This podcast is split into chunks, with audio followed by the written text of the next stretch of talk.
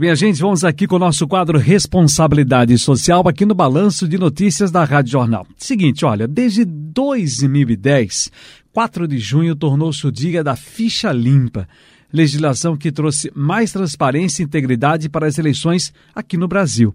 Às vésperas de mais um aniversário da data, vamos falar sobre a questão com o sociólogo Caigo Magri, diretor-presidente do Instituto Etos, aqui no nosso balanço de notícias dessa quinta-feira, professor, dia de Corpus Christi. Estamos aí na véspera, portanto, de uma data que é muito, mas muito simbólica e importante para nós, brasileiros e brasileiras. Seguinte, é que desde 2010, 4 de junho, tornou-se o dia da ficha limpa. Legislação que trouxe mais transparência e integridade para as eleições no Brasil. Então, às vésperas de mais um aniversário da data, vamos falar sobre esse assunto, professor.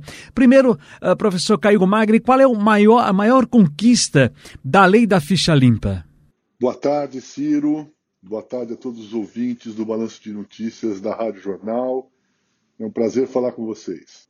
Muitas conquistas, mas a maior conquista, sem dúvida, foi a gente conseguir garantir a ineligibilidade dos políticos condenados em, em uma ação judicial que vai a uma instância colegiada, a um tribunal de, uh, de vários, vários juízes, né? vários magistrados, por um período de oito anos. Portanto, é, com o mandato cassado, mesmo que você renuncie, não é possível pela lei da ficha limpa e você fica oito anos inelegível.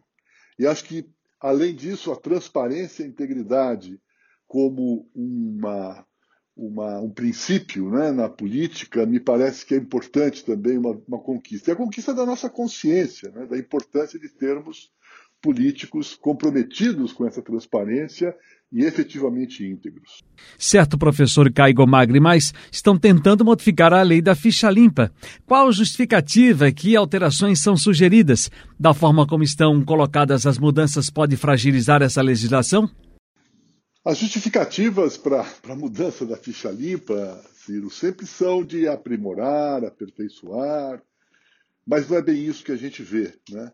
É, elas são mudanças efetivas, tentativas para poder livrar políticos, deputados, senadores e outros políticos eleitos das penalidades previstas pelos princípios violados da lei da ficha limpa. Então, é, é, isso é fundamental, né, que a gente continue e que a gente continue garantindo né, que existe uma legislação que não permitirá que o seu voto chegue, que possa pedir o seu voto é, num momento de uma eleição, se estiver sendo.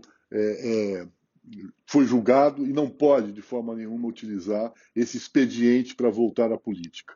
É uma punição severa aos políticos é, e às políticas, a todas as pessoas que estiverem utilizando o processo de representação democrática para que sejam íntegros e se mantenham efetivamente dentro dos princípios da, do bem público, da coisa pública e, da, e do compromisso com os seus eleitores e eleitoras. Professor Caio Magri, deixa eu lhe segurar mais um pouquinho, porque eu tenho uma dúvida ainda, uma pergunta ainda aqui dentro do nosso responsabilidade social de hoje. É, em cima desse tema, quais são os riscos para a nossa sociedade se as modificações forem aprovadas e como a população pode se mobilizar para evitar o pior, que o pior aconteça, professor? Mobilização sempre vai ser necessária. Só a gente lembrar, né, por mais de um milhão e milhão e meio de assinaturas que a gente coletou no movimento Ficha Limpa para conseguir fazer com que essa proposta entrasse no Congresso como uma emenda popular, como um projeto de lei de iniciativa popular que fosse, mas a gente precisamos que precisávamos que deputados assumissem a autoria desse processo para poder correr no processo legislativo, porque a gente não está regulamentado o processo direto né, das emendas de iniciativa popular tramitarem dentro do Congresso Nacional é um problema, é uma, é, é uma garantia da Constituição, mas nós ainda não regulamentamos.